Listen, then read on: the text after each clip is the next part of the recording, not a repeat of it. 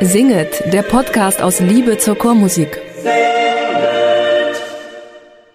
Hallo und herzlich willkommen zu Singet, dem Podcast aus Liebe zur Chormusik. Mein Name ist Anne Winter und ich bin heute in unserer Heimatstadt Osnabrück gar nicht weit gereist, Stefan. Hallo Stefan. Hallo.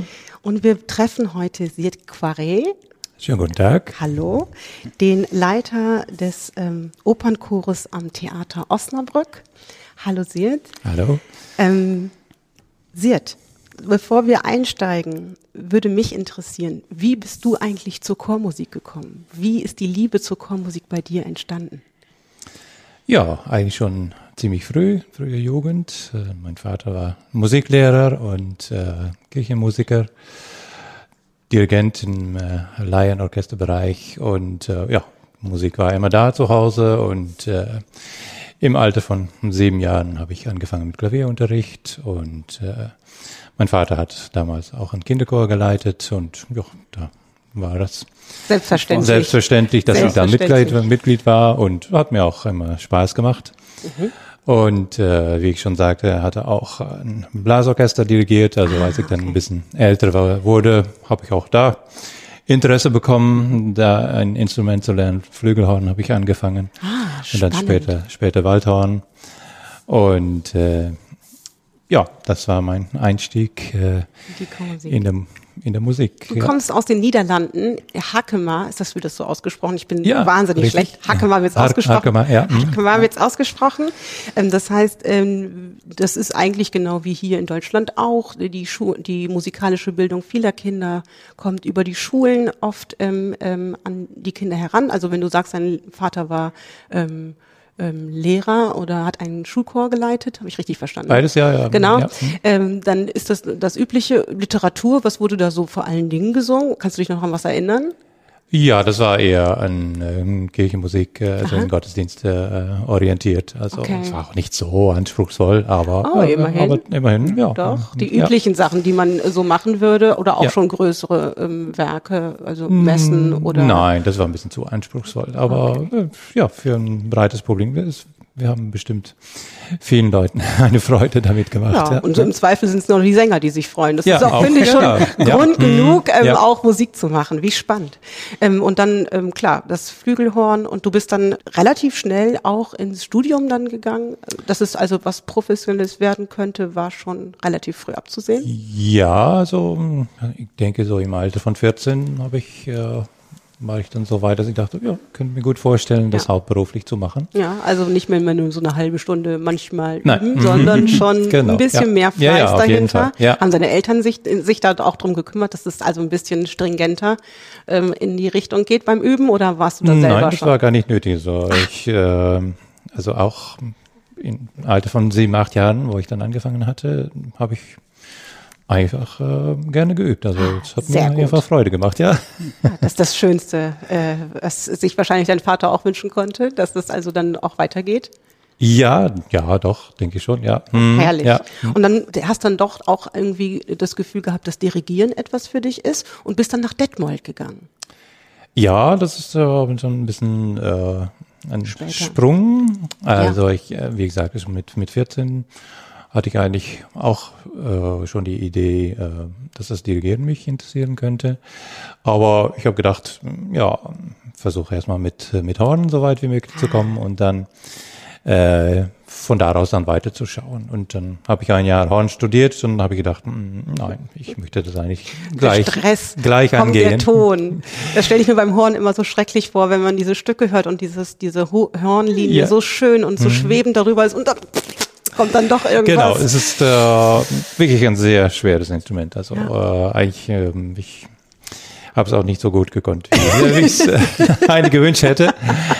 Und das war auch Ja. eine realistische äh, Einschätzung, dass ich dachte, ja, vielleicht sind die Chancen für mich dann halt größer, wenn ich mich konzentriere auf Dirigieren und Klavier äh, Aha, und gut. damit, äh, ja. Äh, Scheint ja sehr gut geklappt zu haben. Also eine richtige Entscheidung. Ja, ich bereue es auch äh, bis jetzt nicht. Nee, ich mache es immer noch gerne. Gut, du hattest natürlich deinen Vater als Dirigieren, da konntest du schon sehen, wie das funktioniert, aber wie kommt man dann tatsächlich ins Dirigieren oder wie ist es bei dir passiert?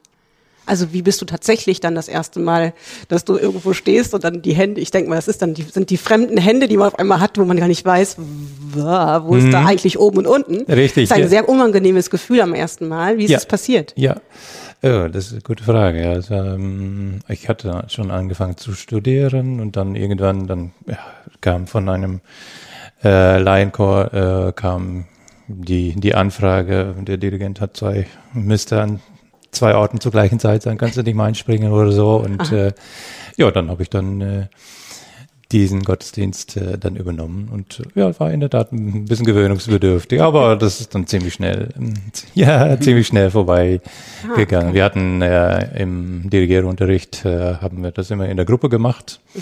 Also äh, f- zwei mal zwei, die Klavier gespielt haben und einer hat dirigiert und äh, ach, dann hat man doch ziemlich schnell auch ein bisschen ein Ensemblegefühl. Also äh, die Kollegen waren immer dann auch sehr nett und sehr ausge, außergewöhnlich präzise. Äh, also wenn ein Schlag ein bisschen unrhythmisch war, dann haben wir dann auch gleich entsprechend gespielt. Aber es war die beste Schulung. Also Ja. Viel Routine dann bekommen natürlich, dann das ist dann wahrscheinlich auch schon ein großes. Ja, dann während des Studiums äh, habe ich auch ähm, richtig schon viele, viel äh, Chorarbeit gemacht. Also in Holland ist es äh, so, dass zumindest damals, ja, ist immer noch so, also die mm, Musikvereine sind, äh, sind äh, eher vorwiegend selbstständige Vereine, also nicht unbedingt an eine Kirchengemeinde gebunden. Okay. Und auch die, das System, dass eine größere Kirche einen eigenen hauptberuflichen Kirchenmusiker hat, das ist auch viel weniger der Fall, äh, so dass es äh, ja es gab für sage ich mal für Studenten oder Einsteiger oder Selbstständige ähm, durchaus Möglichkeiten mal hier mal, mal dort äh, einen Chor zu finden und den zu leiten, auch viele verschiedene ähm, Kirchenmusik oder äh, viel Oratorium äh, wird auch gemacht in Holland und äh, dann in der Gegend von Groningen gab es viele Operettenvereine, die dann als Verein eine Operette auf die Beine gestellt haben. Aha, okay. Das War auch höchst interessant, ja. Ja. Äh, und vor allem auch zu lernen natürlich äh, und für den späteren Beruf. Ja gut, das habe ich dann äh, da so fünf, sechs Jahre gemacht und mein Lehrer, der äh, war Ungarer, äh, mein Professor und äh, der kannte sich auch in Deutschland sehr gut aus und hat dann gesagt, naja, wenn du da weitermachen willst, dann musst du unbedingt dann noch mal ein oder zwei Jahre äh, Kapellmeisterstudium machen, um genau zu wissen, was äh, äh, was Sache ist, was da von dir verlangt wird, denn er war eigentlich ähm, ganz versierter Dirigent, aber hatte nicht den üblichen Weg über, über den Repetitor gemacht. War ein sehr guter Cellist gewesen, hat auch in, in der Wiener Philharmoniker sehr lange gespielt und ist dann zu, äh, ins Dirigentenfach gerutscht und äh, von daher hat er gesagt, ja, dann müsstest du eigentlich nochmal irgendwo äh, in Deutschland gucken und dann habe ich hatte ich schon einige Chöre und habe gedacht, naja, vielleicht kann versuchst du nicht so. so weit weg sein. Nee, genau, genau so.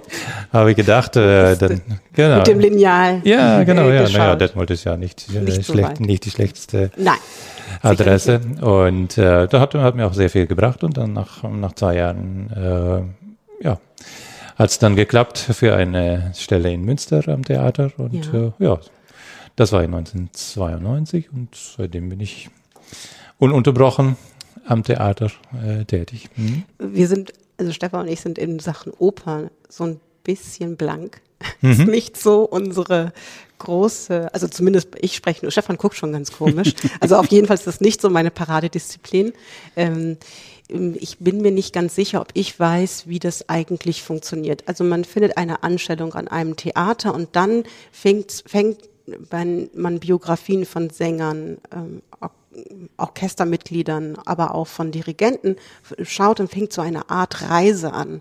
Also man reist durch verschiedene Theaterhäuser, um dann irgendwo irgendwann zu landen. Bei dir ging es relativ schnell. Du hast sehr lange in einem in Theater gearbeitet. Ähm, kannst du doch mal sagen, wie dein Wa- Werdegang dann war? Also wie war Ja. deine Reise Mhm. durch die Theater Deutschlands? Ja, gerne.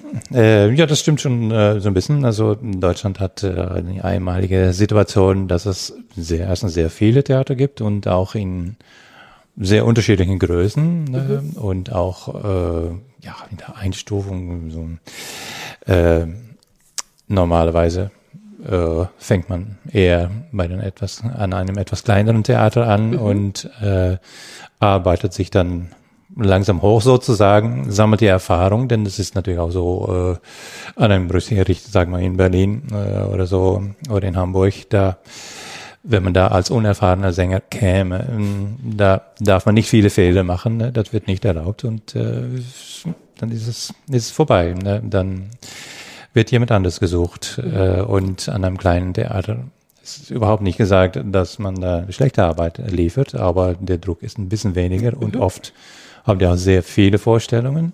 Mhm. Das ja. heißt, äh, dass man auch viele Chancen hat, mal was auszuprobieren, ähm, an sich zu arbeiten, was zu entwickeln. Mhm. Und ähm, ja, das ist halt eine ideale Situation. Also weltweit äh, ist das anerkannt. Alle in der Welt, in der Open Welt, äh, die was werden wollen, kommen nach Deutschland. Kommen nach Deutschland, ja. ja. Wie entwickle ich mich dann da? Es, ähm, ich lerne vor allem Literatur singen, also Partien als Sänger natürlich Partien singen. Ähm, wenn ich aber in dem Dirigierfach bin, bist du dann direkt schon auch ins Chorfach gegangen? Also hast du direkt auch den Opernchor ähm, übernommen oder assistiert? Mhm. Ähm, oder wie Nein. entwickle ich mich da? Mhm. Das gibt es auch, ja. Ähm, wenn ja wirklich, äh, sage ich mal, dann ist man vorwiegend sehr guter Pianist und dass man ausschließlich äh, Chorrepetitor ist. Das gibt's aber nur an größeren ähm, Theatern. Ja. Äh, das war bei mir nicht der Fall. Ich habe als Ballettrepetitor äh, angefangen. Halb, halb, also die Hälfte Ballett und die andere Hälfte Solo-Repetitor, ähm, weil ich auch relativ gut improvisieren kann. Also ähm, das bietet sich dann an, das, äh, das hilft dabei. Und ähm, ja, dann äh, lernt man halt das Theaterleben kennen. Also mhm. ist, äh, ja, als Repetitor fängt man wirklich äh, für, ist man wirklich Mädchen für alles, alle mögliche Assistenzarbeiten, manchmal Noten einrichten oder ähm, ein paar kleine Partien im Orchester, ein paar Töne, Celesta oder sowas. Mhm. Aber ja, man kommt mit vielen Sachen in Berührung und äh, ja, man lernt den Betrieb kennen. Es ist eine eigene Welt. Diese ja, Welt ja. An, an, der mhm. Oper ist doch eine sehr eigene Welt. Ja. Wie läuft das alles zusammen? Es mhm. ist ein mhm. Riesenbetrieb, äh, mhm. wie so ein Riesenschiff, was bewegt werden muss, von genau. Kantine, ganz wichtig, ähm, bis zu ähm, Licht. Ähm, äh, man, wenn man das von außen im Publikum sitzt, kriegt man immer nur ein ganz kleines bisschen den Glanz des Ganzen zu genau. sehen. Aber wie der, tatsächlich der Probenalltag oder der Alltag in einem mhm. Theater ist, ja. das bleibt dann doch ein bisschen verschlossen tatsächlich. Mhm, das ist schon sehr, sehr interessant, gerade auch an kleineren Häusern. Äh, da hat man äh, zum einen natürlich den Open-Betrieb, aber das Musiktheater bedient natürlich auch äh, die anderen Fächer, Operette, Musical oft. Das sind alle dieselben Leute, die das, mhm. äh, die das ja. machen. Ne? Also die müssen auch sehr flexibel sein. Mhm. Und dann ist es noch so für, für den Betrieb, dass natürlich auch Schauspiel und Ballett dieselbe Bühne benutzen und mhm. auch ihre Proben haben müssen. Also um das zu verschachteln, dass alle gleichermaßen Probenmöglichkeit haben und dass die Technik das auch realisieren kann, ne, das jedes Mal wieder umzubauen. Also das ist gar nicht, äh, nicht so einfach. Gar nicht ohne. Mhm. Ja, okay. Und dann hast du irgendwann gesagt, ah, du willst nicht nur ähm, korrepetieren, sondern auch tatsächlich dirigieren. Ja, genau, das ähm, war eigentlich eine glückliche Fügung. So nach zwei Jahren habe ich ähm, ein bisschen umgeschaut und mhm. dann gab es in einem, an einem kleinen Theater in, in Hildesheim gab es tatsächlich die Stelle des Co-Direktors, äh, die äh, vakant wurde. Und ja, da habe ich dann vordirigiert, eine Probe geleitet und äh, da hat man mich, sich für mich entschieden, war ich ganz glücklich. Das war dann eigentlich relativ schnell, äh, dass ich da äh, so nach zwei Jahren schon reingefallen bin. Es mhm. war wirklich äh, ja ein Glücksfall. Und äh, aber da hat natürlich meine Vorerfahrung von den Chören äh, während des Studiums in Holland äh, natürlich sehr geholfen, dass ja, man weiß, wie man mit einer Gruppe umgeht. Ne? Und äh, das ist doch auch wieder ein anderes Gefühl, als wenn man immer nur mit Solisten arbeitet. Ja, klar. Das ist ja Ja, die Proben. Das unterscheidet sich nicht mit ähm, normalen Chören. Nee, genau. In, normal in Anführungsstrichen. Genau, genau. genau. Und dann äh, ähm, ähm, weiß ich, dass die Opernchöre sehr unterschiedlich groß sind an den verschiedenen Häusern. Da wird dann oft für, wenn sehr große äh, Chorpartien zu singen sind, also nicht nur lang in, oder umfassend oder schwierig, sondern manchmal braucht man auch Masse. Also so ein Verdi-Opernchor mhm. mit äh, einer kleinen Besetzung ist sehr schwierig. Ja. Also mhm. da braucht man auch mehr. Gab es dann da schon solche Sachen wie Extrachor ja. ähm, in Hildesheim wahrscheinlich? Ja, gab es auch. Und ja. die mhm. Festanstellung ist in so einem doch, ich sag mal vorsichtig, relativ kleinen Haus wie Hildesheim. Wie groß sind, ist dann das feste Ensemble des Opernchores dort? Ungefähr gewesen dann, damals? Damals habe ich 20. Oh, äh, doch? Ja, 20. Äh, mhm. Und dann wurde es entsprechend je nach Bedarf ähm, aufgestockt. Genau. Mhm. Ah, okay. Ja. Und ähm, in Osnabrück ist, wie, wie groß ist da der, der die feste ähm, Besetzung des Opernchores? Planbesetzung sind 24, ja. Also ah, okay. nicht so ich, viel größer. Ich habe gelesen, dass es in Stuttgart zum Beispiel auch bis zu 80, 90 Leute mhm. im Opernchor sind. Das ist ja Wahnsinn. Ja, ja, das sind Riesenzahlen, ja. Riesenensemble. Ja, ja, das ähm. ist auch wieder noch wieder ein, ja, eine, eine Welt für sich. Ne? Das ist äh, noch wieder total anders als, äh, ich meine, da gibt es vielleicht auch Situationen, dass Leute sich nicht so verstehen, die müssen sich gar nicht begegnen. Ne? Also die können sich komplett aus dem Weg gehen. Ne? Ja. Äh, und das geht natürlich in kleinen Chören absolut, äh, Chören absolut nicht. Ne? Da äh, würde man auch sofort merken, wenn jemand nicht gut drauf ist oder jemand krank ist. Ne? Also das äh, wird ganz schnell, würde es problematisch werden. Ja, spannend. Jetzt, mhm. Ähm, Opernchöre oder auch Theaterchöre werden sie auch manchmal genannt, sind ja schon so eine besondere Spezie im, in der ganzen Chorlandschaft, die es so gibt. Ähm, ich würde ganz gerne einmal so ein paar Sachen zusammenfassen, auch für unsere Hörer, damit man einmal weiß, was so das Besondere eines Opernchores ist. Und dann sprechen wir mal im Detail darüber. Also es ist ja so, dass ähm, Opernchöre in der Regel selten alleine auftreten. Meistens sind sie ja eingebunden in eine ganze Produktion, eine Oper, das heißt in einem Gesamtwerk. Und sie sind auch selten außerhalb des Opernhauses oder des Theaters zu hören, in Konzerten. Und meistens dirigiert auch nicht der Chorleiter des Opernchores, sondern es dirigiert jemand anders, der GMD oder sein Assistent oder der Kapellmeister. Ähm, und der Chor singt natürlich auch spezielleres Repertoire, nicht so was so die Chöre Land auf Land ab so singen, sondern in erster Linie natürlich Opernrepertoire oder mhm. Repertoire, was auf die Opernbühne gehört. Und dann ist es natürlich, ist es ein Profikor, der hat seine festen täglichen Arbeitszeiten, Probenzeiten. Meistens singt der Chor mit Begleitung, selten a cappella. Das ist in der Allgemeinheit, es gibt natürlich auch immer Ausnahmen. Und eine große Besonderheit, der Chor singt eigentlich immer auswendig ja. und ist auch noch in die Szene eingebunden. Das heißt, er muss sich bewegen und manchmal sogar auch Schauspielern und agieren und mimen. Mhm. Und das sind ja schon ganz viele verschiedene Sachen, die auf einen normalen Chor gar nicht zutreffen. Das heißt, es ist wirklich etwas, äh, was spannend ist und, und auch äh, für viele Chorsänger, die vielleicht ähm, das Chorrepertoire und die Gepflogenheiten eines Chores kennen, ähm, etwas Neues. Mhm. Und deswegen finde ich das ganz toll, dass wir da heute ein bisschen drüber sprechen können. Wenn, wenn wir jetzt einmal davor ähm, vorne anfangen bei dem, was ich gerade so vorgestellt habe, wer wird, wer wird eigentlich Opernchorsänger oder wie wird man zum Chor, Opernchorsänger? Hm, was für Leute findet man da? Mhm. Ja, im Prinzip äh, sind es natürlich Leute, die auch äh, mit dem Gesang groß geworden sind, aufgewachsen sind natürlich, Liebe, große Liebe zur Musik haben und äh, Gesang, äh, auf jeden Fall Gesang studiert haben. Ähm, man könnte dann sagen, ja, vielleicht sind es Solisten, äh, das wäre dann böse, sozusagen Solisten, die es nicht äh, geschafft haben zum, äh, für die Solo-Karriere. Das stimmt aber nicht, denn ähm, es gibt auch verschiedene Charaktere der Stimmen. Also Richtig. es gibt Stimmen, die aus, ausgesprochen geeignet sind für Solo, also eher mit einem etwas schärferen und etwas durchdringenderen Klang. Und andere, die ein bisschen runder und weicher sind, die sich hervorragend in, ein, in einem Ensemble äh, einbinden lassen. Also das ist auf keinen Fall äh, eine Frage von schlechterer Qualität oder genau, so. Hm? ja. Denn es ist ja so, natürlich ähm, sind das ausgebildete Sänger, aber es muss die Stimme muss natürlich mischfähig sein, so Ja. dass man einen Absolut. Chorklang auch erreicht. Ne? Mhm. Und man möchte ja nicht nur einzelne Solisten hören im Chor. Genau. Mhm. genau. Ähm, was für Gestaltungs- und Entwicklungsmöglichkeiten hat man als Chorleiter eines Opern- oder Theaterchores ähm, in Hinblick auf ähm, ja, die Entwicklung des Klangkörpers? Wie viel Einfluss hast du auf Programme, die Stücke, die, aus, die ausgewählt werden oder eigene Programme ähm, außerhalb des Opernrepertoires und, und Konzerte? Also die Auswahl der Stücke, ähm, dabei ist natürlich eine ganze Menge, sind eine ganze Menge Sachen zu äh, berücksichtigen, von jetzt mal von der Leitung des Theaters aus gesehen. Erstens der Spielplan, ne? man kann nicht jedes Jahr äh, Carmen spielen oder so. Äh,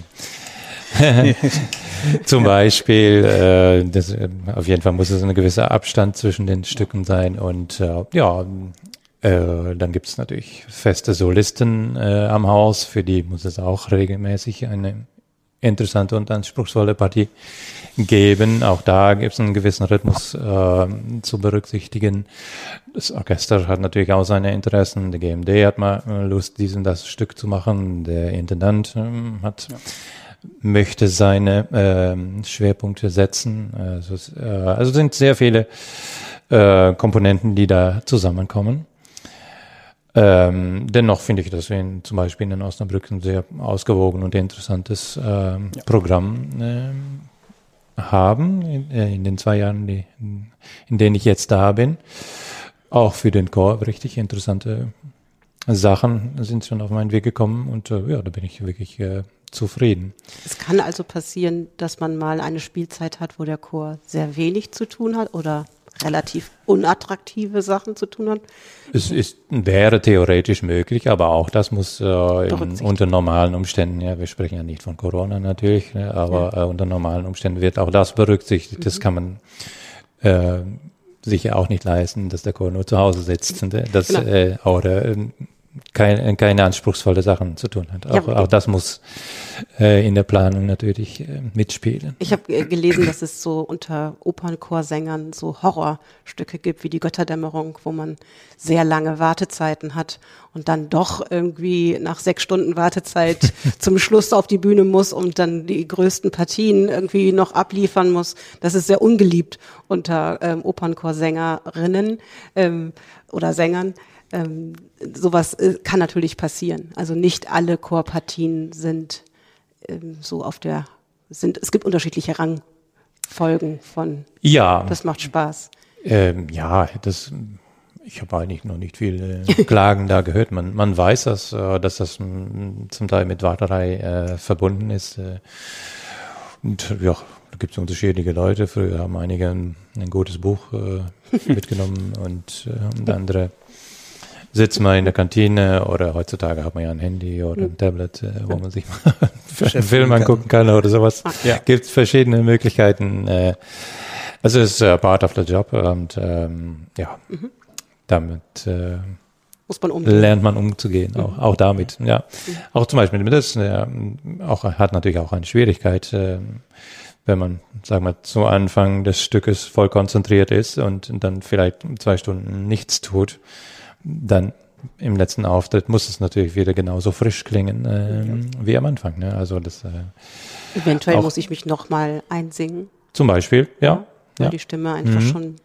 einfach ähm, schon auch wieder aufgewärmt werden muss. Ah, kann, kann sein, ja. Mhm.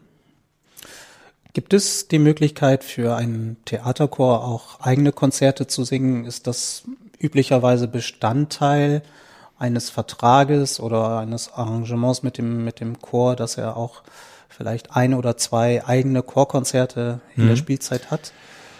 Äh, ja, so viel, ähm, also zwei im Jahr, das wäre schon, wäre schon ein bisschen schon viel. viel, Unter normalen Umständen wird die Zeit dafür äh, eigentlich nicht reichen, aber äh, ja, je nachdem auch wieder nach, nach wie sich, äh, wie der Plan, der Jahresplan sich äh, entwickelt hat, äh, wird dann manchmal eine Möglichkeit gesucht, äh, dass man sagt, naja, da in der Zeit ist wenig zu tun, da könnten wir vielleicht noch was, was auf die Beine bringen. Ja. Mhm. Ist auf jeden Fall sehr äh, gut äh, für einen Chor, auch mal alleine äh, selbstständig äh, aufzutreten, äh, weil es dann doch, ja, das sind äh, eben andere Anforderungen, die dann zutage kommen. Ja. Ne? Wahrscheinlich kann ich mir vorstellen, dass der Chor sowas gerne macht. Dann, ja, oder? auf jeden Fall. Mhm. mhm. Mal wirklich dann eigenes Konzert zu haben oder selber ja. zu gestalten. Mhm. Ja. Ähm, so in der Erarbeitung des, sagen wir mal, Opernrepertoires vermute ich, müsste es eine sehr enge Abstimmung mit dem Leiter des, äh, des Konzertes der Opernaufführung geben. Das heißt, wenn du jetzt eine Einstudierung machst, dann bist du wahrscheinlich in sehr enge Abstimmung mit dem GMD, ähm, damit man auf der gleichen Linie ist. Auf jeden Fall. Nicht, ja. dass dann hinterher alles wieder über den Haufen geworfen wird. Genau. Ähm, wie darf man sich das vorstellen, so eine Erarbeitung? Ja, ich habe schon die Erfahrung gemacht, dass ich äh, ja ähm, mit dem jetzigen äh, GMD Andreas Hotz ziemlich schnell auf einer Linie bin. Äh, also, dass ich äh, ruhig mm, gelegentlich mal anfange mit der Einstudierung und äh, auch wenn der Chor schon einigermaßen kennt und ich, äh, dass wir uns dann zusammensetzen und dann äh, die genauer Absprachen machen mhm. äh, und meistens sind das dann nur kleine Details, äh, also muss nicht alles auf den, über den Haufen werfen. Ja. Was, äh, was genau wird da abgesprochen? Also man kann sich das ja, also die Noten sind ja nicht änderlich. Also was genau ähm, ist da in Absprache mhm. für die Laien, die uns zuhören? Ja. Also ist das das Tempo oder ist das ein Klangideal, was ich da verfolge? Was das, wird genau da ja, diskutiert? Das, also äh, natürlich, äh, dass man das Tempo un ungefähr weiß, äh, wo das hingeht, muss ja nicht äh, auf äh, genau auf Punkt gebracht werden. Ich mache das selber auch so, dass ich mal ein bisschen schneller, mal ein bisschen langsamer das einstudiere, um auch die Flexibilität äh, ja. zu gewährleisten. Ich meine, auch ein Dirigent, äh, auch wenn er sagt, ich, strebe dieses Tempo an, heißt es auch noch nicht, dass, dass er das immer ja. kommen muss. Er ist auch nur ein Mensch.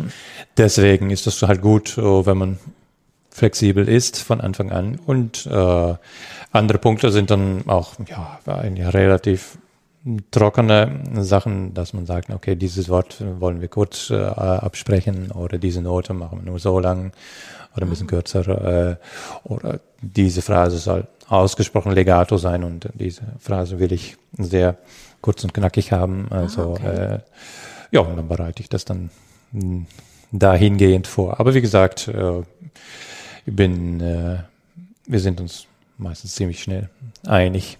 Was natürlich hilft. Ja, mhm, genau. Das ist mein Gefühl auch, schon, auch meistens schon in dieselbe Richtung geht, dass mhm. ich das dann auch schon so, äh, so angelegt habe. Mhm. Ja. Okay.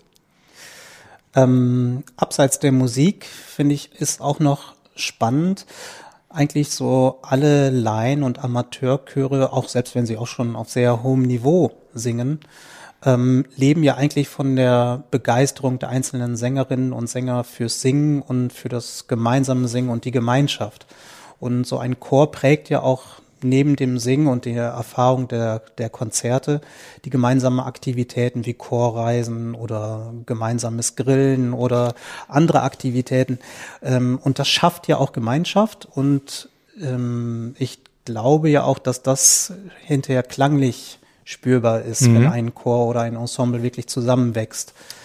Wie schafft man das in einem Profi-Ensemble und explizit jetzt in einem Theater-Opernchor?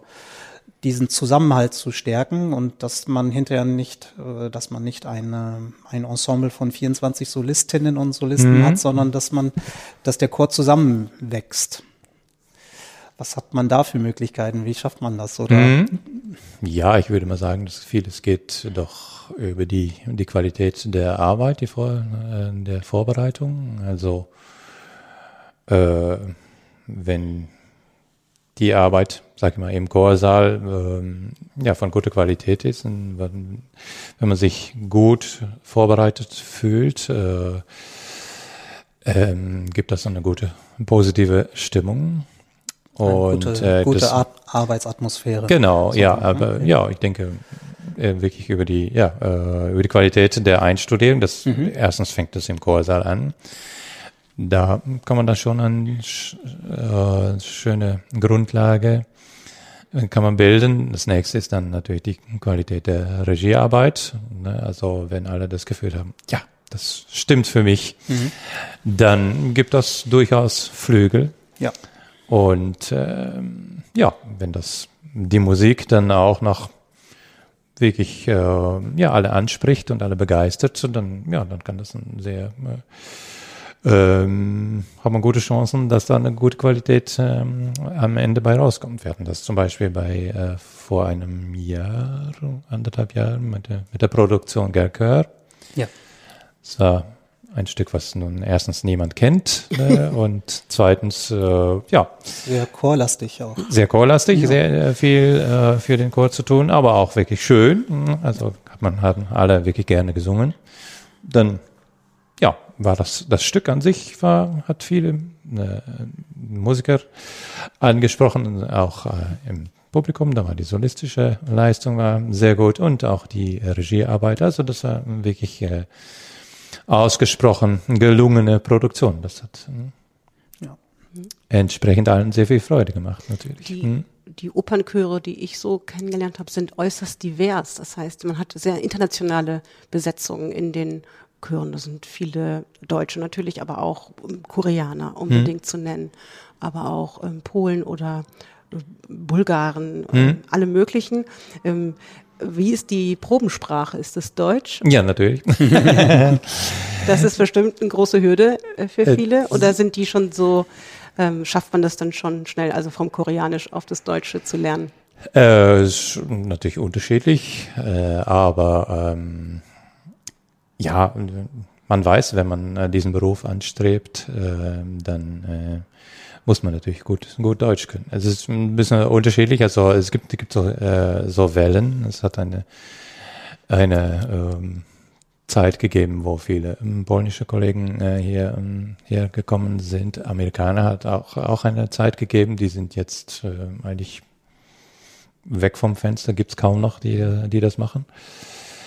Und äh, dann eine Welle, sehr, wo sehr viel, auch sehr gute äh, koreanische Kollegen rübergekommen sind, die äh, ähm, ja absolut äh, super, super Stimmen und super Technik gehabt haben. Also ähm, richtig Gewinne für den Chor. Und am Anfang war es teilweise auch so, dass die nicht so gut Deutsch gekonnt haben, aber jetzt die Kollegen, die ich jetzt kenne, die können alle wirklich wunderbar, ein wirklich ordentlich und gutes Deutsch. Also Die, die Literatursprache, also die in der Sprache, in der die Stücke aufgeführt werden, ist in Osnabrück Deutsch.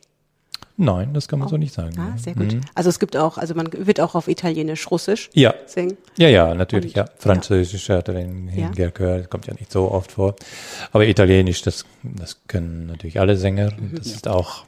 Ähm, wie ich, ich kann kein Koreanisch, aber ich stelle fest, dass es der Sprachen nicht so unähnlich ist. Also der, da kommen die alle wunderbar mit, äh, mit zurecht. Deutsch ist natürlich dann ein bisschen Ja. schwieriger, aber äh, ja, gut, ähm, muss man durch. Die meisten haben ja auch schon in Deutschland studiert. Der- Viele auch, ja, der ja, Sänger. aber auch viele in Italien, ähm, aber ja, kommt äh, durchaus vor, ja. Mhm. In dem Chor sind ja die Leute teilweise viele Jahre eigentlich ihr ganzes Berufsleben. Das heißt, man hat ja auch Sänger, die 10, 20 Jahre vielleicht sogar im Opernchor sind. Und äh, das ist ähnlich wie im Orchester. Man muss sich natürlich aneinander gewöhnen, beziehungsweise sich gegenseitig akzeptieren, dass man nicht mit jedem Chorsänger und jeder Chorsängerin super gut befreundet ist und dass man beste Freunde ist, ist natürlich ganz normal.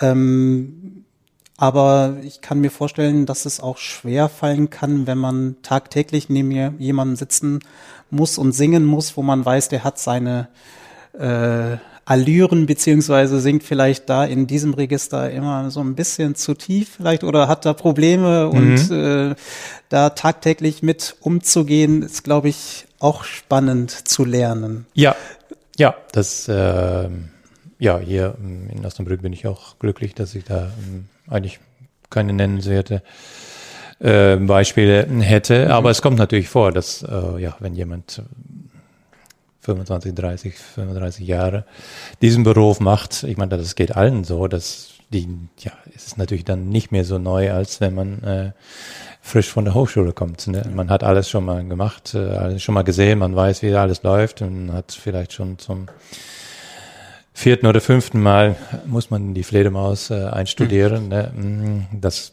gehört dann auch dazu. Das ist natürlich nicht die äh, ja die reizvollste Aufgabe, das dann musikalisch einzustudieren. Äh, es ist natürlich schöner, mal wieder etwas Neues zu äh, vorzubereiten und äh, das, äh, ja, aber auch das gehört dazu. Der Chor probt jeden Tag oder ziemlich. Fast. Ziemlich, ja. Mhm. Ja. Also tatsächlich, also es ist bei in deinem äh, Tagesablauf ähm, ist ähm, eigentlich so, dass man ähm, ähm, von zehn bis zwölf in ähm, normalerweise Chorprobe hat. Ja. Täglich. Täglich. Ja, und abends, und abends auch nochmal. Ja, genau. Mhm. Entweder szenisch oder das ist ähm, das eigentlich das Positive und das Schöne finde ich, dass eigentlich kein Tag gleich ist. Also ich, ähm, wenn ich ein neues Stück anfange, mache ich meistens, wenn es wirklich ganz schwer ist, in einzelne Stimmgruppen, ansonsten Männer und Frauen. Und dann, ja, bei jeder Gruppe, je nachdem wie viel es ist, eine gute Stunde äh, dann abwechselnd oder nacheinander. Also äh, ich bin dann meistens so von 10 bis 1 äh, habe ich, habe ich zu tun. Und ähm, ja, je nachdem. Ich mache es auch gerne so, dass ich mehrere Tage sehr intensiv ähm, arbeite und manchmal am Ende der Woche fast feststelle, oh ja, jetzt haben wir wirklich schon einen sehr großen Sprung gemacht, dass ich dann auch mal einen Freitagabend oder einen Samstagvormittag freigebe, damit sich das wieder ein bisschen Setzt setzen kann. Und das ja, hat sich gut bewährt. Also oder, ja, dann in, am Anfang der nächsten Woche, dann geht man wieder mit Freude dran. Und mhm. äh, das ist ja das Entscheidende. Es soll vor allem Spaß machen. Die Sänger kommen schon mit, also wenn, die, wenn es ein neues Stück ist, kommen die dann vorbereitet schon? Also wie stelle ich mir das vor? Also in unseren Laienchören erarbeiten wir ja zum Teil Töne äh, gemeinsam, ähm, je, je nachdem, wo man so unterwegs ist, oder sind die schon so weit, also jetzt mal bei unbekannten Stücken, dass die eigentlich schon perfekt vorbereitet kommt und man baut es quasi nur zusammen oder ist man auch noch zu, hat man so viel Zeit, dass man sich auch einzelnen Tönen widmen kann? Mm, ja, dazwischen. Also ähm, es ist ja nicht so nicht üblich, dass man sagt, äh, ihr müsst euch das perfekt anschauen. Dafür sind ähm, also im Chor ist es eigentlich Praxis, dass man das gemeinsam liest.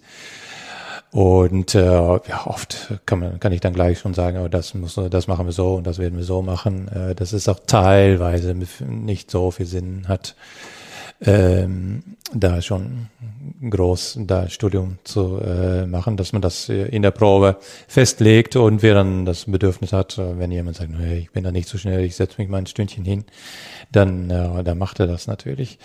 Aber ähm, ähm, das wirklich wir sehen uns ja eh eher jeden Tag, äh, ne? wenn es nun ein, sage ich mal, ein Projektchor äh, äh, sich treffen möchte, um ein Konzert zu geben äh, und man hat nur ein Wochenende oder zwei, dann muss man da anders rangehen. Ja, ne? ja. Dann muss man auch als Chorleiter äh, alles haargenau festlegen, du singst dann das und da wird das so gesungen und dann kann man das dann zusammenlegen und äh, also diese Praxis, so Mittelweg, äh, hat sich bei uns so eingependelt. Ah, sehr gut.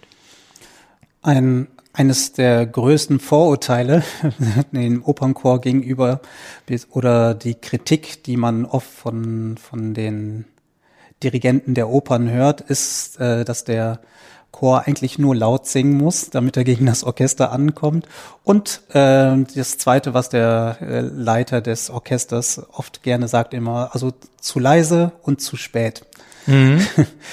ähm, natürlich steckt da auch ein kleines Fünkchen Wahrheit drin, denn es ist ja, ich kenne das aus eigener Praxis, wenn man oratorische Werke oder Sachen vorbereitet, die mit Orchester sind, Die Dynamik ist natürlich immer so etwas relativ, die in den Noten steht. Oft muss man doch den Chor einfach etwas lauter singen lassen, damit er hörbar ist. Das Orchester kann auch sich Mühe geben und ganz pianissimo spielen, aber manchmal braucht es einfach Substanz vom ja. Chor. Mhm.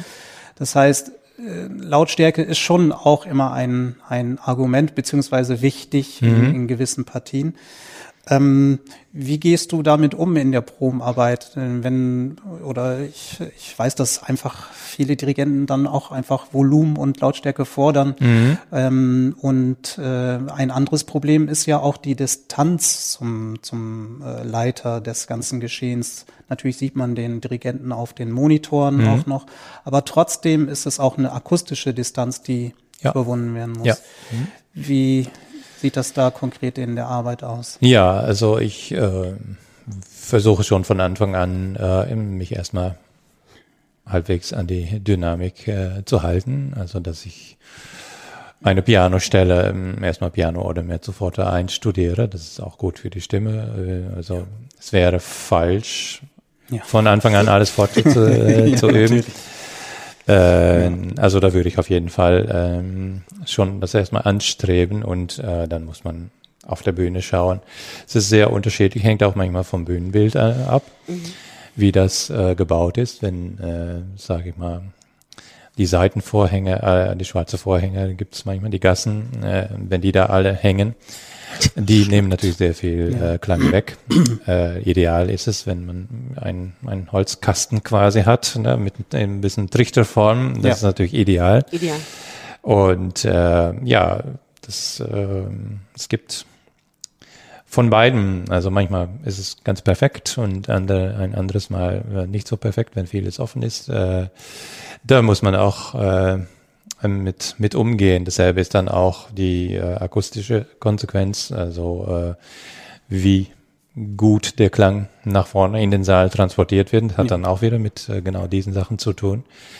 Und ähm, ja, manchmal muss man wirklich ähm, genau darauf bedacht sein, dass man wirklich kein, also dass der Klang wirklich super direkt da sein muss äh, um äh, zu vermeiden, dass man, dass der Klang zu spät äh, in ja. den Saal ankommt. Ja. Hm. ja. Das ist, ist ja sowieso ein großer Unterschied, ob ich ein Orchester dirigiere oder ein Chor. Also das Dirigat selber, ähm, die Einsätze kommen bei einem Orchester für Streicher, für ein normales Orchester ganz anders als für den Chor. Ähm, oft die große Diskussion, wenn man ähm, als ähm, Projektchor eingekauft wird für, weiß ich nicht, vielleicht Beethoven-Symphonie ähm, dass man überhaupt versteht, wie das Dirigat ist. Mhm. Das sind wahrscheinlich bei Opernchören sind die das völlig gewohnt. Oder ja. dirigierst du in den Proben, wie man mit Chören dirigiert und die wechseln dann professionell auf den ähm, Kapellmeister? Nein. Oder Nein. du dirigierst einfach schon ja, ich dirigiere äh, vom Klavier aus, so mhm. ähm, eher, eher wenig. Aber äh, nee, das äh, ist dann, also äh, wenn man schon von zwei Dirigaten sprechen möchte, dann äh, ist der Open Core einfach von Anfang an getrimmt auf ein, ein, äh, ein orchestrales Dirigat. Also das genauso wie wie ein Orchester dirigiert wird. So muss muss auch ein Chor singen. Also äh, ja. ja. Da gibt's nichts. Sonst kommen wir ja, nicht zusammen. Es, hm? ja, genau. Also es ist ja dann sowieso ähm, oft äh, gar nicht wirklich richtig davon zu sprechen, das äh, verstehe ich. Hm. Aber es ist ja, bei, vielen, Praxis, äh, bei den, es, bei den Laien ja, insbesondere gibt es da großes Missverständnis, ja. in der Praxis man einen Einsatz gesehen hat oder nicht. Hm. Genau, in der Praxis äh, gibt es manchmal diesen Unterschied, das ist richtig, ja. Hm. Ähm, wünschst du dir manchmal, dass äh, du mit dem Chor mehr A Cappella Repertoire singen kannst, um auch Chorqualität, ähm, Kultur, Balance zu entwickeln? Chorklang zu, zu, noch mehr zu formen. Es ist ja auch noch von der Intonation her oft eine andere Frage, ob mhm. man a cappella singt oder mit, mit Instrumenten. Richtig, ähm, ja, würde mich auf jeden Fall äh, reizen, wobei ich sagen muss, dass ich äh, ähm, mir einbilde, dass ich eine, ziemlich gut mit Stimmen umgehen kann, äh, dass ich auch versuche gleich, äh, egal in welchem Stück, versuche einen schönen Klang äh, zu erarbeiten. Das ist eigentlich äh, von daher fast egal ist, was man da macht, also dass man auch in einer Operette einen schön weichen Klang äh, versuchen kann, äh, anzustre anzustreben ja. mhm. und äh, oder auch ja auch in eine Wagner-Oper, äh, dass es trotz Volumen äh, trotzdem immer schön und rund klingt. Damit kommt man am weitesten und äh, äh, von daher ja versuche ich das meine Proben so zu gestalten, dass diese Komponente eigentlich fast fast immer mitschwingt. Aber natürlich wäre es natürlich auch mal ideal, äh, mal wirklich Zeit für sowas zu haben, äh, dass man sich wirklich nur dem widmen kann. Das ist natürlich doch noch ein bisschen anders. Ja, das ist schon richtig.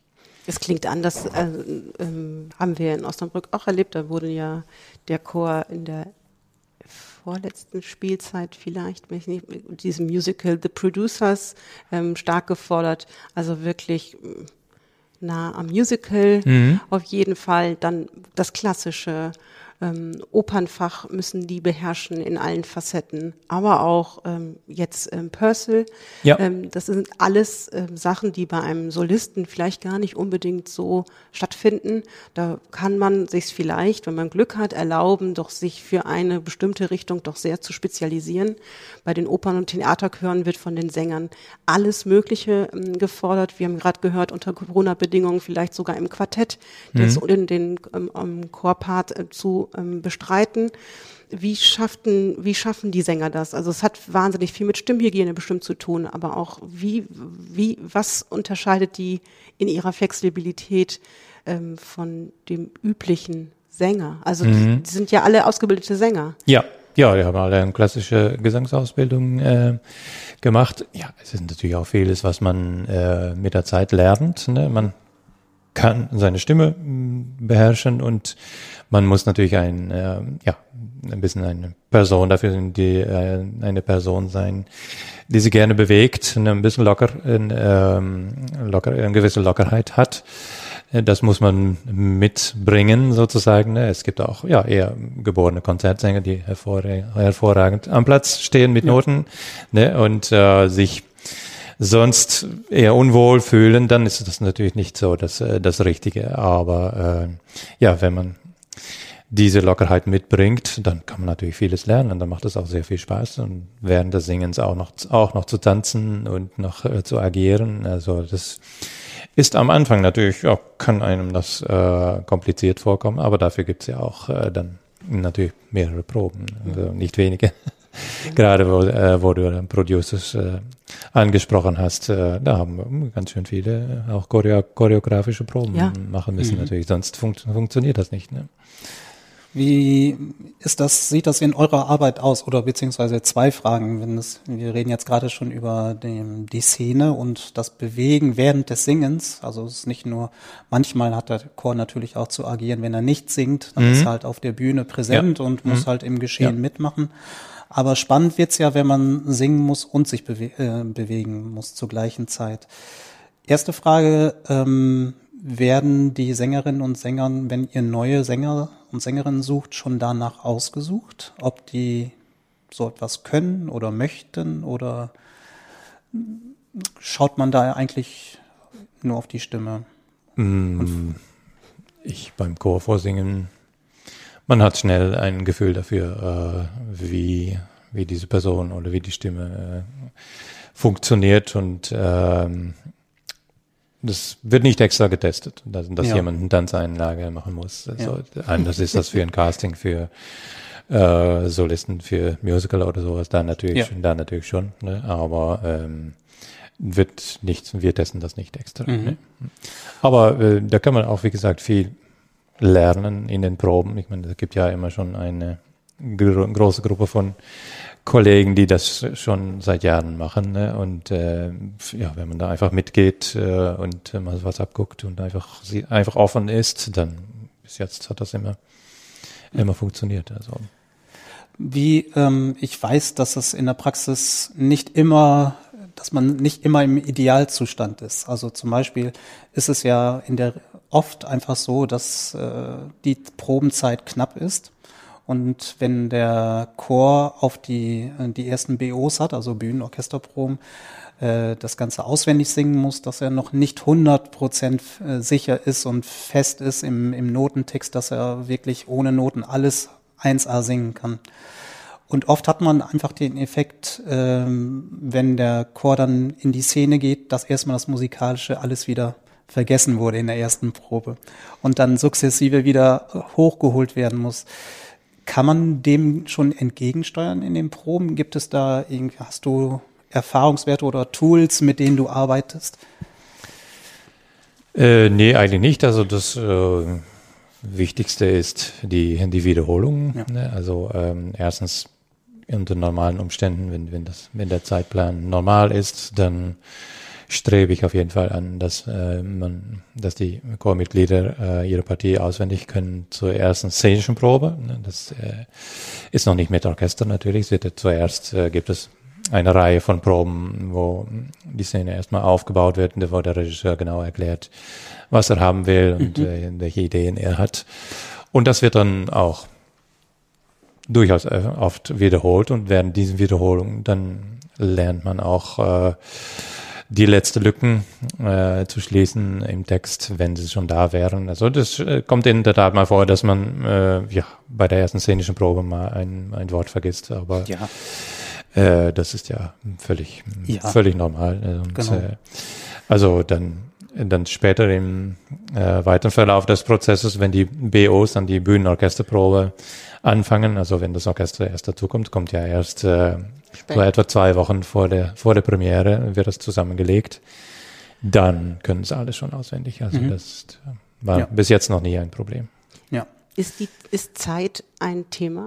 hätte man immer lieber noch mehr Zeit? Oder ist diese Knappheit oder dieses stringente Hinarbeiten ähm, und mit knappen Zeitressourcen zu arbeiten, ist es vielleicht auch eine, ja, also eine positive Herausforderung? Ja, also bei mir selten vorgekommen, dass ich zu wenig Zeit hatte.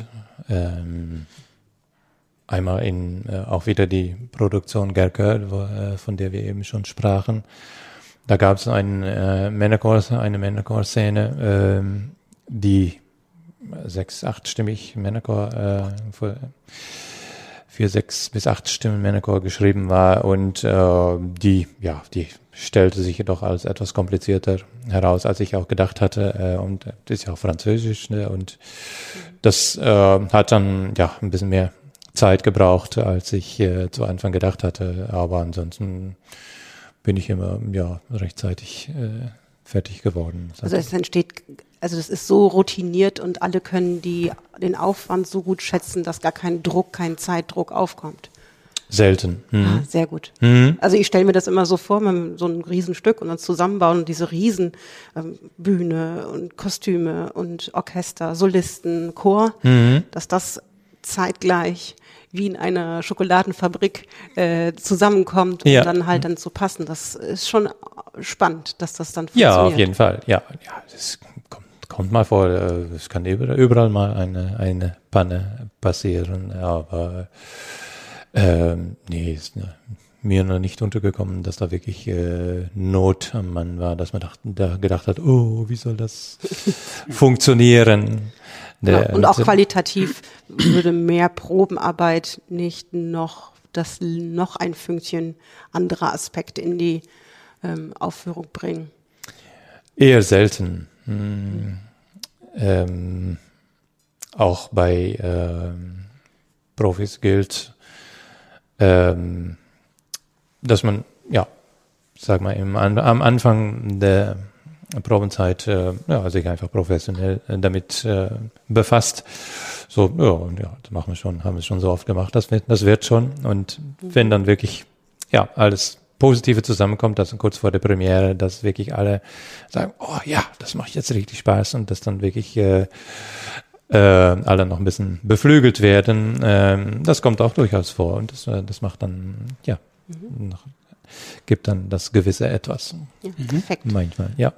Kommt es manchmal vor, dass du als ähm, Leiter des Theater-Opernchors einschreiten musst, wenn Regisseure Ideen haben, die vielleicht sich nicht dem Singen vereinbaren lassen, dass äh, sie auf den Knien singen müssen oder so etwas. Hm, hm. es gibt ja so Situationen.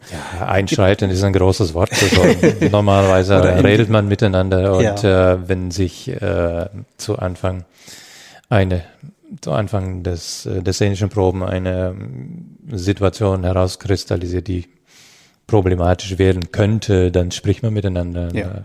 Dann sagt man, ja, können wir das vielleicht auch anders lösen und dann findet man eine Lösung, ja. Ja. Ähm, wie stellt man sich das vor in der Arbeit? Ähm, auch für unsere Hörer jetzt vielleicht spannend zu wissen. Wenn etwas im Laienchor nicht funktioniert, dann wiederholt man es und ermahnt vielleicht und, und wird vielleicht auch mal etwas strenger. Aber ähm, letztlich ist es ja mh, vielleicht dann da doch nochmal ein Unterschied zum Profichor, der ähm, im Theater dann auf der Bühne steht. Es kommt ein zahlendes Publikum und sie erwarten eine runde Vorstellung, wo es nicht klappert und wo die Sachen sitzen. Ähm, das heißt, irgendwann ist vielleicht dann auch mal ein Punkt erreicht, wo man etwas strenger sein muss mit, mit seinen Leuten, mit Orchester auch vielleicht, dass man ähm, das wirklich einfordern kann, dass das klappt. Oder funktioniert das immer reibungslos? Gibt es Ähm, manchmal so Punkte, wo man, ich mal, oder gibt es, gibt es sogar Strafen? Das habe ich noch nicht, äh, nicht erlebt, nee. ähm, Ist kein, kein Schwein auf dem Tisch nein. für falsche Einsätze. Ja, was soll ich sagen? Ja, ja es auch äh, im äh, professionell, professionellen Betrieb gibt's mal einen Tag oder eine Probe, wo es nicht so toll läuft, äh, dass man nicht, hm, ne, nicht die richtige Atmosphäre, oder die gibt ja tausend Gründe, oder dass einige nicht so viel Lust haben, oder das, auch das gibt es. Und ja, wenn alle oder viele das Gefühl haben, na, heute Morgen war das nicht so toll, heute Abend müssen wir uns mal ein bisschen anstrengen, ja, dann läuft's dann wieder. Also ähm, Aber man ähm, kommt ja nicht raus. Also man ist da ja auch gefangen. Also ja, man ja, ja, muss- man, ja, man man- muss man- gemeinsam sich da durch. arrangieren. Ja, Ja. genau, ja. Ja. Aber alle, ich meine, wir sind, dafür sind wir auch Profis, dass wir wissen, also ein gewisses Niveau muss man äh, liefern. Sind wir dazu verpflichtet und das wissen auch alle. Und das, äh, ja, das war, kann ich mich nicht erinnern, dass ich äh, Kolleginnen und Kollegen daran erinnern musste. Ja. Ähm, wir sind jetzt gerade Anfang November und äh, Deutschland ist im Teil-Lockdown. Die A- Theater-Konzerthäuser sind geschlossen. Ähm, und das ist nicht zum ersten Mal in diesem Jahr. Es ist ein wirklich verrücktes Jahr für Kulturschaffende und vor allen Dingen auch für die Theater. Wie sind jetzt eure Perspektiven in dieser Spielzeit? Also speziell für, de, für deinen Chor. Mhm. Ja, leider sind die Perspektive für gerade, äh, gerade für die Open-Chöre am schlechtesten. Ja. Das hat damit zu tun, dass man, äh, ja, die Geschichte mit den Aerosolen, also dass man davon ausgeht, dass, äh, ja, dass man auf jeden Fall sechs Meter Abstand haben müsste, also sechs Meter vor sich äh, darf keinen anderen Sänger stehen und äh, ja, dann ist die Bühne natürlich schnell zu klein. Also ich in meinem im Chorsaal vom Theater Osnabrück kann ich dann genau mit vier Leuten kann ich arbeiten, eine Probe machen. Also das ist nicht allzu viel und äh, es aufgrund der Situation wurde sowieso das Programm schon geändert äh, und äh, von daher diese Lockdown hat ja nicht mehr viel Einfluss, weil der Chor eigentlich schon dumm gesagt ausrangiert war für einen Großteil der Spielzeit. Das ist leider so und äh, wir, können nur hoffen, dass es äh, bald an uns vorbeigeht. Also das, niemand möchte das, aber ähm, ja, es gibt auch eigentlich keine andere Möglichkeit. Ich meine, im Orchester kann man wenigstens noch äh, eine nicht so große Besetzung Ja. äh, auf die Beine bringen, äh, dass man sagt, okay, wir finden ein Stück, wo nur das halbe Orchester äh, beteiligt ist und damit wir gewisse Abstände, ich meine, die Streicher äh, können, äh, haben natürlich nicht, sind, äh, für die ist nicht so eine große Abstand. Abstand, Abstand, Abstand erforderlich. Ähm, dann, das geht dann einfacher. Aber für den Chor ist es äh, wirklich problematisch. Hm. Und äh, ähm, sind die Kollegen dann einfach zu Hause oder sehen sie sich trotzdem? Ich meine, es ist ja fast familiär dann, wenn man sich jeden Tag sieht. Ja, Fehlt genau, das wirklich ist schon was ein, ein, riesen, ein? Riesenunterschied. Ja, ja. Ihr steht genau. also trotzdem im Kontakt in irgendeiner Weise? Äh, so- ja, ich schreibe mal eine E-Mail, ja. Ähm, äh, was die Kollegen unter sich äh, machen, das weiß ich natürlich auch nicht alles, muss ich auch nicht alles wissen. äh, aber ja, es ist schon ein Riesenunterschied, äh, auf jeden Fall zu einer normalen Situation, ja. Mhm. Das heißt, äh, die sind jetzt, die Sängerinnen und Sänger sind in Kurzarbeit, wie Ja. du mir vorhin schon gesagt hast. Und für diese Spielzeit ganz konkret, was steht noch auf dem Programm für den Chor? Ja, am Ende der Spielzeit ähm, haben wir noch eine Uraufführung, ist jetzt geplant, äh, ist auch noch nicht fertig geschrieben. Titel ist Der Schatten. Und Wer äh, schreibt es? Äh, das ist ein moderner Komponist. Äh, den Namen weiß ich im Moment nicht, ein, aus dem baltischen Raum. Mhm. Und ähm, ja, da ähm, das, das wird noch daran gearbeitet an dem Stück, also äh, um vielleicht auch aufgrund dessen das Konzept noch ein bisschen zu ändern, dass das auch äh, auf jeden Fall realisierbar sein wird. Das ist Eventuell kein großer Chor noch. Ähm, zum Beispiel oder, oder eher erwähnt. konzertant gedacht, also das Ah, äh, da wird noch drüber nachgedacht. Das ist ja, äh, schwer. Ja, das ist wirklich äh, problematisch, ja. Mhm. Sollte ja eigentlich die Meistersinger-Premiere noch in dieser Spielzeit sein, die ja nun auch leider, glaube ich, schon abgesagt wurde. Ja. Oder? Ja. Ursprünglich sollte es ja vergangenen März Ja. äh, sein und dann mussten wir in der mitten in der Probenarbeit müssen, mussten wir aufhören und dann- dann war noch angedacht, das äh, jetzt im Frühjahr zu machen, aber das ist natürlich auch illusorisch mit so einer großen Besetzung. Und natürlich braucht man auch Publikum, äh, um so ein Ja. großes Stück äh, bringen zu können. Äh, kostet ja auch Geld. Also, also das ist ja leider ist es ja sinnlos, sowas Ja. Wie- zu machen. Also Wie stark wurde das Publikum reduziert jetzt, ähm, als ihr wieder gespielt habt? Weißt du das so aus dem Kopf? ähm, Zuletzt ja, 100, ich meine, das so eine 150 ähm, Leute waren, ja, also ein Viertel und äh, mittlerweile ist es noch weiter reduziert worden. Also, also das ist nicht, nicht ist wirklich viel. Sehr ungewohnt, wenn man vor Ja. ähm, quasi für die Sänger oder für die ähm, ja, Musiker ein, ist ja ein quasi leeres fürs- Haus. Ja, und auch fürs Publikum ist es Ja, auch. ungewöhnlich. Ja. Ich habe noch eine Frage und zwar, wenn ich ähm, als ähm, Chorsänger in einem Theater-Opernchor ähm, arbeite, dann arbeite ich da sehr lange. Wie höre ich auf? Also wie beendet, beendet man diese Karriere? Wird die beendet oder wie funktioniert das? Wie, trete, wie hört man auf? Ja, irgendwann, wenn man gesund geblieben ist, dann geht man in Rente. In. Rente. Also ja, das ja. ist das, das Ziel ist bis 65 ungefähr, je nachdem. Ja. mhm. Das soll. Ü- Ja, doch, ja. Und das, ein- das funktioniert, weil ich weiß, dass es in, in, in bestimmten anderen Chören gibt es, ähm, auch im Laienchorbereich sogar Altersgrenzen, wo man sagt, oh ja, okay, also, also bei uns muss man mit 60 äh, aufhören. Dann gibt es eigene Ensembles eventuell oder ähm, ähm, Chöre für Menschen ab 60. Ähm, aber ähm, die Stimmen in einem Opernchor habe ich das nicht gefunden, dass es da äh, äh, Altersgrenzen per se gibt. Nein, Ähm, nein. Das heißt, äh, wer bestimmt denn, ob meine Stimme noch so oder bestimmt man das gemeinsam? Ich meine, oder funktioniert das einfach bis 65?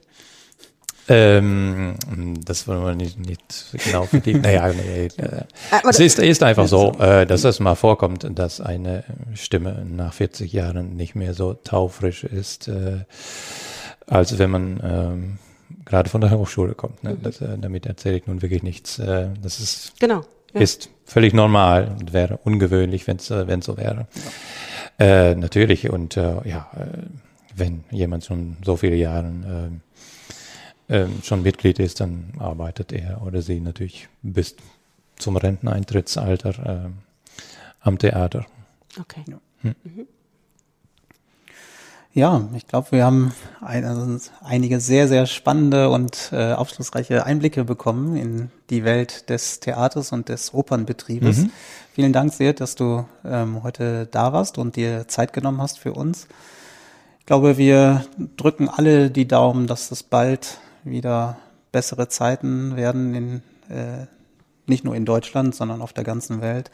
Und dass wir bald unseren musikalischen Betrieb wieder auf Normalbetrieb fahren können und dass die schönen Projekte, die jetzt ausfallen mussten, vielleicht nachholen können und neue Projekte wieder möglich sein werden.